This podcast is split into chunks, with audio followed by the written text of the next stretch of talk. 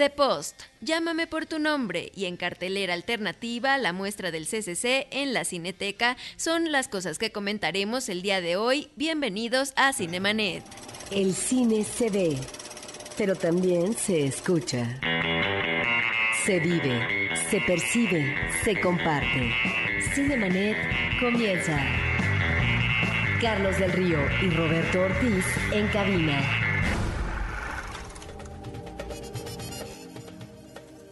www.cinemanet.com.mx es nuestro portal, un espacio dedicado al mundo cinematográfico. Soy Diana Gómez y los saludo hoy en nombre del ausente Carlos del Río y de nuestros productores Uriel Valdés y Paulina Villavicencio y saludo a Roberto Ortiz, cofundador de este espacio. ¿Cómo estás, Robert? Pues aquí estamos para comenzar a hablar de cine. De películas muy importantes, van a ser pocas, pero pues están nominadas y son de las eh, catalogadas las mejores de estos dos 2017 y 2018 según el año en el que se, vieron, ¿no? En, en, diferentes países.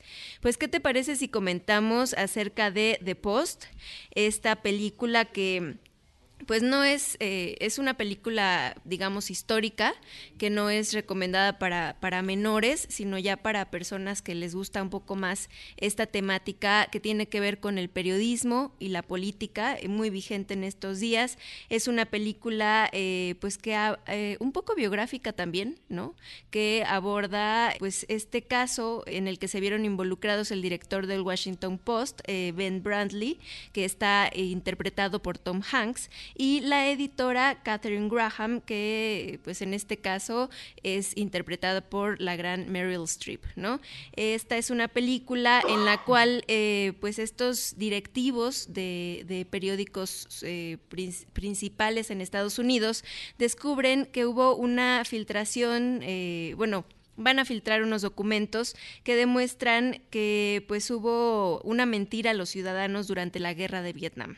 Eh, y bueno, a partir de ahí empieza esta polémica que causa un conflicto, ¿no? Entre pues lo que se debería de hacer y lo que, lo que el gobierno te permite, ¿no? Sí, hablaste tú de vigencia. Efectivamente es una película que nos remite al mundo del periodismo y podríamos um, ubicarla como un thriller periodístico.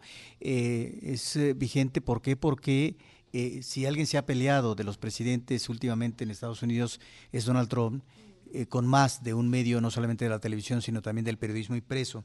Y aquí estamos ante una situación de ese tipo, es decir, cómo el orden político trata de mediatizar o condicionar a ciertos periódicos cuando hay una información candente, en este caso, son documentos secretos eh, del Pentágono que revelan eh, actuaciones de, los Estados Unidos en, diferentes áreas de la política, una de ellas eh, muy, muy candente en ese momento, que es la, la presencia de Estados Unidos en Vietnam desde antes que se convirtiera en conflicto bélico. De tal manera que ya estaba ahí Estados Unidos como imperio, y bueno, esto era revelador para su momento. Y ahí la gran, el gran debate para eh, estos dos personajes que tú mencionas, Catherine, que por cierto fue la primera mujer editora de The Washington Post, y eh, el director del periódico, Ben, eh, interpretado por Tom Hanks, ellos tienen que debatir sobre dar o no la información. Bueno, no solamente es el Washington Post, sino también es el New York Times, de tal manera que el gobierno, que en este caso al frente está Richard Nixon, Em, trata por todos los medios de, callar eh, al periódico y de que esa información no se dé a conocer. De desacreditarla, ¿no? Que en ese tiempo el, el, Washington Post era local, ¿no? Bueno, pero además eh, eh, corría el riesgo de entrar en decadencia, de que fueran presos ciertos funcionarios, como estos dos que mencionamos, y que se convirtiera en la debacle de, de este periódico. Pero ahí es donde está Em, la, verticalidad de estos profesionales de periodismo de decir esto va. Y entonces esta situación tiene que ir a la, Suprema Corte y es ahí donde finalmente se determina que, eh, que la libertad de expresión finalmente está en la Constitución y debe defenderse. De tal manera que eso me parece que es importante eh, como, como una alegoría, como una lectura de lo que sucede actualmente en la relación de los medios con el poder político Y además es una película que al final eh, establece un puente de comunicación, diría yo, con una cinta ya de hace muchos, muchos años, que se llamó Todos los hombres del presidente, una película del 76 de Alan Pakula, ¿sí? Eh, porque también tiene que ver el problema de, Watergate con el Washington Post. Entonces, es una película que está además dirigida muy bien por eh, Steven, Spielberg. Pequeño detalle que se me, se me pasó. Steven Spielberg que maneja este thriller con gran vigor y logra algunas escenas extraordinarias. Ahí es donde encontramos en los últimos años a un Spielberg más metido en el en la temática política, de ahí eh, ciertos thrillers, policía, eh, thrillers eh, políticos extraordinarios. Yo mencionaría tan solo dos, el de Múnich del 2015 con Eric Bana, que nos remite a un grupo terrorista en las Olimpiadas de Alemania, y Puente de Espías es una película también interesantísima porque nos remite al tema de la Guerra Fría, que en buena medida lo, está planteando eh, temáticamente esta película que tiene el mayor número de nominaciones, la película de Del Toro, ¿no? La forma del agua, efectivamente. Entonces, ahí es donde creo que encontramos a, un Spielberg más convincente, con mayor fuerza y vigor. Y me parece que eh, también en el caso de la fotografía, eh, Janusz Kaminski, el fotógrafo, logra unas atmósferas magníficas con respecto a estos espacios propios del periodismo, eh, pero al mismo tiempo escenas íntimas eh, de, Meryl Streep con su familia eh, o sus reuniones, etcétera, y que, que, en ningún momento creo se pierde esa parte íntima de esta mujer o del director del periódico con su esposa, con el contexto, es decir, con lo que está sucediendo. De tal manera que ahí me parece ahí eh, una constante de una situación álgida que de una u otra manera se va revelando. Eh, de los actores de reparto, eh, que algunos de ellos pues son esta actriz de American Horror Story, Sarah Paulson, Bob Odenkirk de Better Call Saul, ¿qué te pareció estas actuaciones? Pues en general yo creo que hay un buen nivel de reparto y eh, lo encontramos desde las actuaciones principales de Meryl Streep y Tom Hanks. Para algunos son de las mejores actuaciones que ha tenido Tom Hanks, que yo diría que es un actor que si bien es cierto ha tenido eh, desniveles en su carrera, me parece que se ha vuelto muy convincente en los últimos años con ciertos personajes, ciertas actuaciones. Y bueno, está de cajón Meryl Streep nuevamente nominada porque ella es una actriz consumada Sí, a veces da la impresión, pero ese es el problema de la falta de distanciamiento que uno tiene cuando uno conoce, a, por ejemplo, a estos gigantes de la actuación como Meryl Streep, etcétera, eh, que eh, ves ciertas gesticulaciones y estas actitudes del rostro que las has visto en otro momento. Bueno, pues finalmente no es que sean falibles, es decir, por muy buenos actores, finalmente eh, eh, es, eh, ellos los que están externando a partir, digamos, de su corporalidad y de sus gesticulaciones en el rostro. Pero, sin duda, es otra de las actuaciones interesantes de esta mujer. Que bueno, a Tom Hanks le fue súper mal en el, en el círculo, a, propósito de que estabas hablando de que tiene papeles muy buenos, pero también tiene otros, pues, muy malos, ¿no? creo que hasta estuvo nominado a los Razzie, entonces, pues, también son contrastes que a mí me, me, gustan porque quiere decir que no siempre estás viendo al, mismo personaje, ¿no? Que hay algunos actores que siempre se están repitiendo. Entonces, esto pues es positivo. Pero en el caso de Tom Hanks, ahorita que lo mencionas, es un actor que eh, pudo haberse em, estereotipado de acuerdo a toda esa trayectoria juvenil que tuvo. Eh, y no, encontramos, creo, un abanico amplio en eh, sus personajes y eso es, yo creo, lo que, lo que da, no como conclusión, pero sí como visión de su trayectoria de algunas eh, presencias actuales muy interesantes con ciertos personajes. Y pues bueno, ya eh, por último mi comentario, eh, creo que esta es una película muy vigente que ese es como el mayor acierto que tiene, eh, no solamente por el tema de Donald Trump, sino también por, pues es una visión un tanto feminista de, las, de la historia, lo cual también pues, pues en este momento coyuntural se agradece, entonces creo que, y además pues con con este director que la está llevando a la pantalla, eh, yo creo que le va a ir bastante bien en, en lo que resta de premiaciones, ¿no? Y, y, pues sí, creo que a cualquier persona le va a gustar. A mí lo único que no me gusta es como que siguen viendo la, al, al periodismo de una manera muy retro. Sí, pero a ver, eh, aquí nos estamos remitiendo al pasado. ¿Mm? Y en este caso, el pasado eh, nos, nos, um, nos, lleva también al presente eh, a, propósito de situaciones eh, que pueden caer en la intolerancia, eh, si consideramos el juego de la política o del gran poder.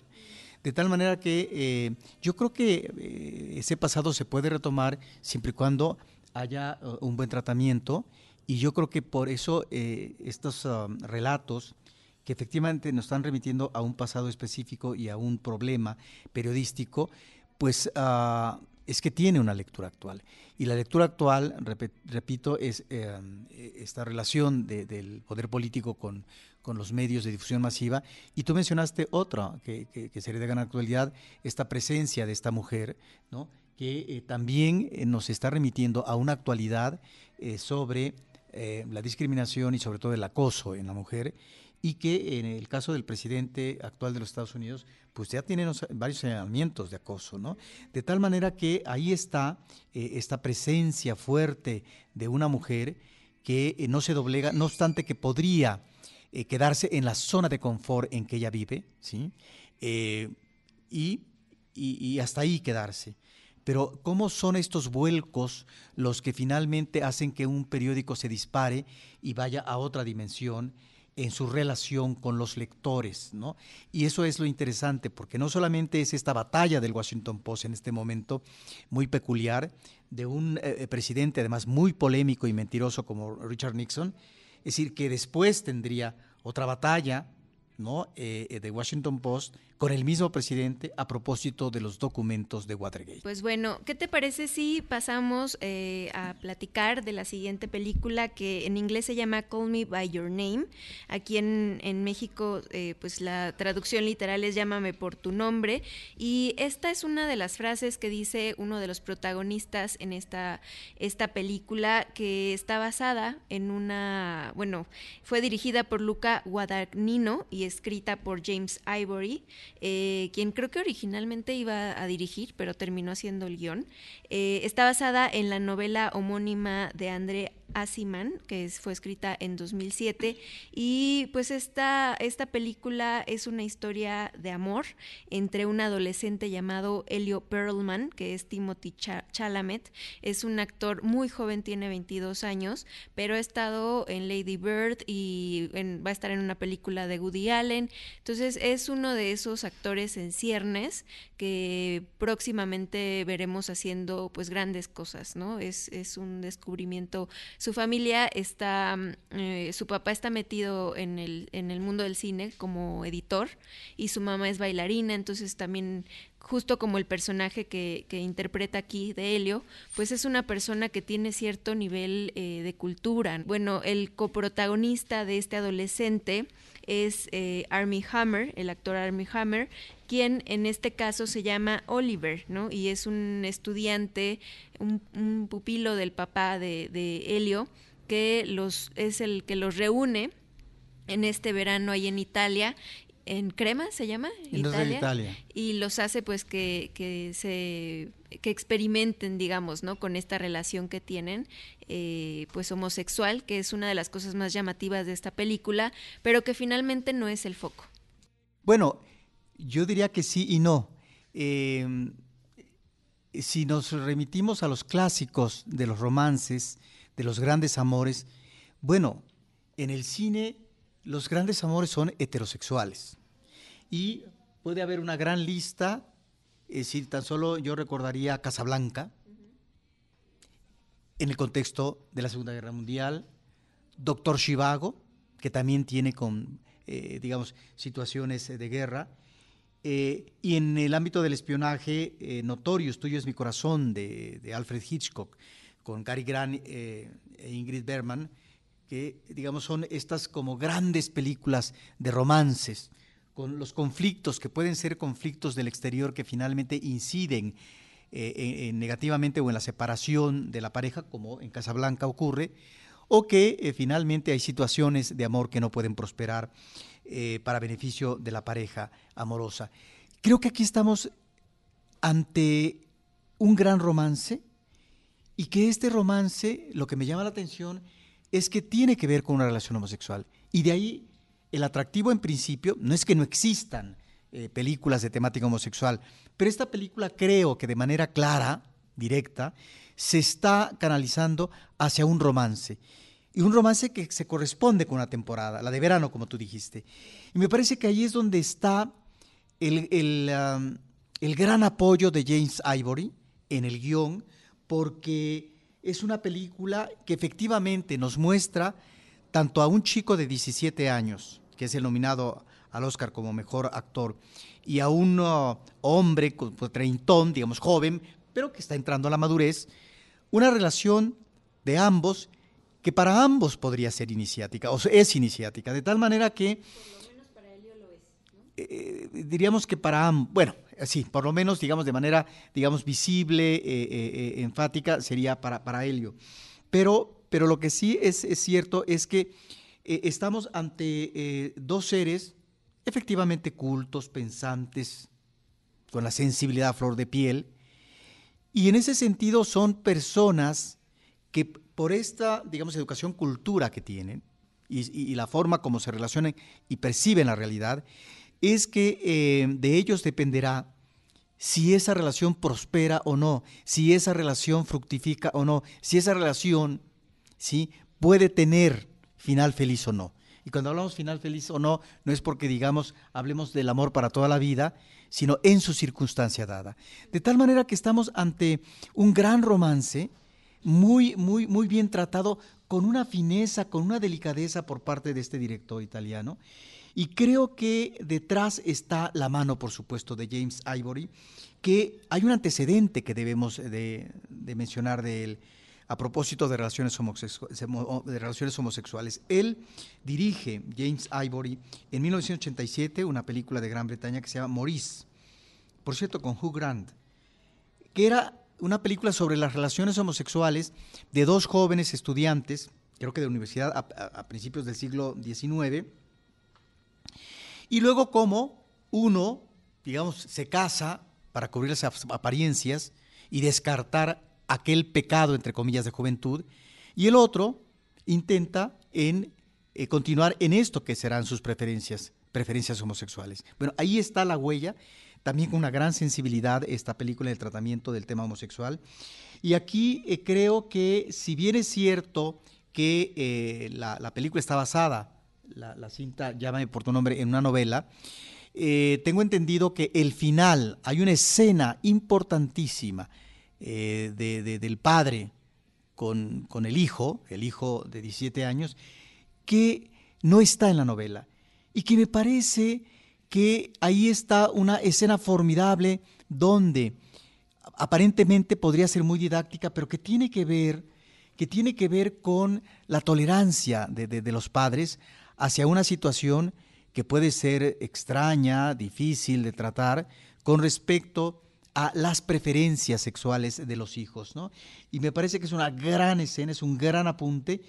Y, eh, y, otra cosa que a mí me encanta de la película es este ritmo calmado, es decir, no hay prisa por presentar los acontecimientos, es un ritmo parsimonioso que le queda muy bien a la película. Y que en ese sentido no hay un apuro por eh, sacar los gajos violentamente de la naranja para comerlos, sino que poco a poco se van desprendiendo para poder disfrutarlos como Porque público. nos están dando vacaciones, o sea, todo esto sucede en un entorno de ocio, ¿no? De, de calor, de, o sea, de un ambiente también óptimo, de un clima óptimo para que todo esto suceda, ¿no? O sea, la exploración, este, la belleza de los personajes, de los actores, su perfección, ¿no? Eh, todas estas estos elementos, eh, yo creo que también eh, uno los percibe y los los te envuelven finalmente. Eh, yo te decía que, que, a mí no me parecía como que el foco nada más de esta eh, narrativa era el, amor homosexual, sino el amor en su eh, manera universal, porque leí... Mm, muchos comentarios de, gente eh, en otros países, porque esta película pues eh, tiene como fecha de estreno en México el 2 de febrero de 2018, pero pues ya pudo verse también en circuitos de festivales, en algunos otros países, y entonces esta gente en Twitter que ya comenta sobre la película, eh, la ha visto em, con ganas de, de, querer seguir eh, viviendo esta historia, pero también como, como apropiándosela, o sea, diciendo, yo también pude haber tenido un amor de verano así, ¿no? Eh, con personas de tu mismo sexo no, y eh, pues algo fugaz, algo eh, pasional, algo eh, sumamente intenso, ¿no? creo que ahí está como donde la película conecta con la, con la demás gente en todos los sentidos, ¿no? O sea, todos de alguna manera son uno de los personajes, también de las mujeres, de las novias de estos chicos, de los papás, de alguna manera. Entonces creo que es, es un acierto muy grande que tiene. Sí, y en esto que dice sí, es el amor en general. Es decir, cuando yo mencionaba algunos clásicos eh, de romances en el cine, pues es porque nos remiten a la relación heterosexual de un hombre con una mujer. Aquí estamos ante el romance, una película, eso, que es un romance, y que por lo tanto, como romance, puede o no convencernos en tanto que, pues es toda la serie de, situaciones que se viven, mencionas efectivamente la pasión, pero que también tiene que ver con el juego del poder, de las relaciones en sí mismas. Hay algunos atisbos, algunos apuntes leves, pero muy bien manejados por parte del director, eh, que seguramente vienen del sustrato de guion de James Ivory, que, eh, que, te eh, remiten a eso, a cómo una relación puede estar presente en cualquier momento y contaminar eh, a, partir del manejo de manipulación y de poder, ¿no? Y de ahí que existan otros elementos que pueden volver más gratificante la relación amorosa, que tienen que ver con la ternura, que tienen que ver con eh, eh, la, la, empatía, etc. Es, es realmente una película que llama la atención, es una película que me parece eh, interesante que esté dentro de las animaciones el Oscar. Oscar como mejor película, como mejor guion adaptado, como mejor actor, que es este joven. Principal, que es el más joven de, la, de los nominados de este año. Aunque difícilmente eh, pienso que lo va a ganar porque parece ser que el, que el, Oscar a mejor actor ya está muy cantado, ¿no? que es el, el actor que hace el papel de, Winston Churchill. Gary Oldman. Gary Oldman. Y también hay una nominación como mejor canción. Entonces me parece que es una película que además, como otras cintas del cine europeo, eh, recordaría yo a eh, Eric Romer, este ámbito de la familia en un entorno provinciano, eh, en este caso italiano, está muy bien, muy bien manejado, muy bien visto. Y también esto, es decir, este chico tiene una relación iniciática homosexual, pero su espectro ahí está, en, en tanto las relaciones también heterosexuales. Y ahí está, y ya no, ya, no, decimos más eh, sobre qué, qué, decisión tomar, porque puede ser la decisión definitiva o no de la vida. De ambos no tanto porque de alguna manera Oliver eh, ya tiene un camino recorrido y tiene ciertas apuestas sobre su futuro en la vida. Pues bueno, ya para finalizar, eh, esta película es, ha sido muy comentado en estas semanas, podría tener varias secuelas, ¿no? Estamos hablando pues de algo que está basado en una novela, entonces pues se ha comentado la posibilidad de que, y, pues incluso ya hay como especulaciones de si es un final en el futuro de estos personajes eh, que no le gustaría a los que se quedaron eh, prendidos con esta historia, eh, pues hay muchas especulaciones todavía, pero aquí no, aquí no se termina, ¿no? Eso es lo importante. Es que no lo sé. Eh, yo me quedo con esta película. Si existen otras, ya veremos. Pero eh, yo me quedo con esta película porque efectivamente en el cine hay eh, segundas, terceras versiones, etcétera. Pero esta me parece que es muy redonda y que no hay necesidad de retomar los personajes para querer em, reencontrarlos en el amor. Pero bueno, eh, eso ya tiene que ver con intereses eh, comerciales, de, la producción cinematográfica, etcétera. A mí me parece que esta película es redonda en ese sentido y que eh, lo, lo, atractivo son como estos pequeños detalles, aparentes minucias en la vida cotidiana de los personajes, que sin embargo son fundamentales, que son la esencia de estos seres que finalmente están atreviéndose a eh, decidir algo sobre sus vidas, sobre la elección en el amor. Y si no, finalmente, pues la recomendación mientras llega o no alguna secuela, pues será leer los libros, ¿no? Que también es interesante y muchas veces nuestra imaginación sí supera lo que estamos viendo en pantalla, ¿no? Pero bueno, eh, ¿qué te parece, Robert, si pasamos a platicar de lo, que está en la cartelera alternativa eh, de la muestra, que es la muestra del CCC ahí en la Cineteca? Sí, del 8 al 11 de febrero en Cineteca Nacional estará presente esto que anualmente maneja el Centro de Capacitación Cinematográfica, una de las escuelas importantes de cine en este país, eh, su muestra, en este caso 2018, que son las producciones que realizó 22 producciones el CCC en 2017. Eh, de, estas 22, 19 son cortometrajes y 3 largometrajes. Entonces son eh, varios programas que se van a presentar algunos de los, um, bueno, entre ellos las la mejor películas de, eh, óperas primas de, ficción, ópera prima de, documental, que han ganado ya premios en los festivales de Guanajuato, de Morelia, y eh, en, suma, tanto estos cortometrajes como eh, los, largos, que son pocos, pues son producciones que han participado en 65 festivales, eh, y muestras de 21 países, incluyendo México, como mencionamos los dos festivales, eh, y eh, son producciones que han recibido 32 premios a lo largo de 2017, lo cual nos habla de una cosecha interesante de cine que hay que ver porque finalmente son la nueva camada, ¿no? que ya sea en corto o en ópera prima, de largometraje, que es más difícil, pero que bueno, que trata de sustentar eh, el CCC anualmente, con todos los problemas a veces de costos de producción. Y eh, ahí está esta muestra que estará en Cineteca Nacional del 8 al 11. Y después habrá que mencionar que esta, estas mismas películas eh, visitarán 10 ciudades de, México. a través del año, ¿no? en los meses siguientes. De tal manera, pues que no hay que olvidar que ahí están, ese semillero de cineastas que están ya cuajando cortos o largometrajes y que pues hay que verlos y, tener como referente que cuando son cintas premiadas, no solamente en México, sino en el extranjero, pues quiere decir que algo hay y que podemos eh, a lo mejor en un cortometraje ver el inicio de lo que puede ser una trayectoria interesantísima como, como director. Pues bueno, ¿algo más que quieras agregar? Si no, pues con esto nos despedimos el día de hoy de este podcast en el cual pues estuvimos presentes eh, su servidora Diana Gómez, Roberto Ortiz y en nombre también de Charlie del Río de Uriel Valdés, nuestro productor. Les agradecemos habernos escuchado el día de hoy en este podcast breve y conciso, eh, con pocas películas, pero esperamos que las puedan ir a disfrutar al cine inmediatamente. Y les recordamos nuestras redes sociales www.cinemanet.com.mx. Ese es nuestro portal y pues recuerden, este es un espacio dedicado al cine, cine y más cine. Cinemanet termina por hoy. Más cine en Cinemanet.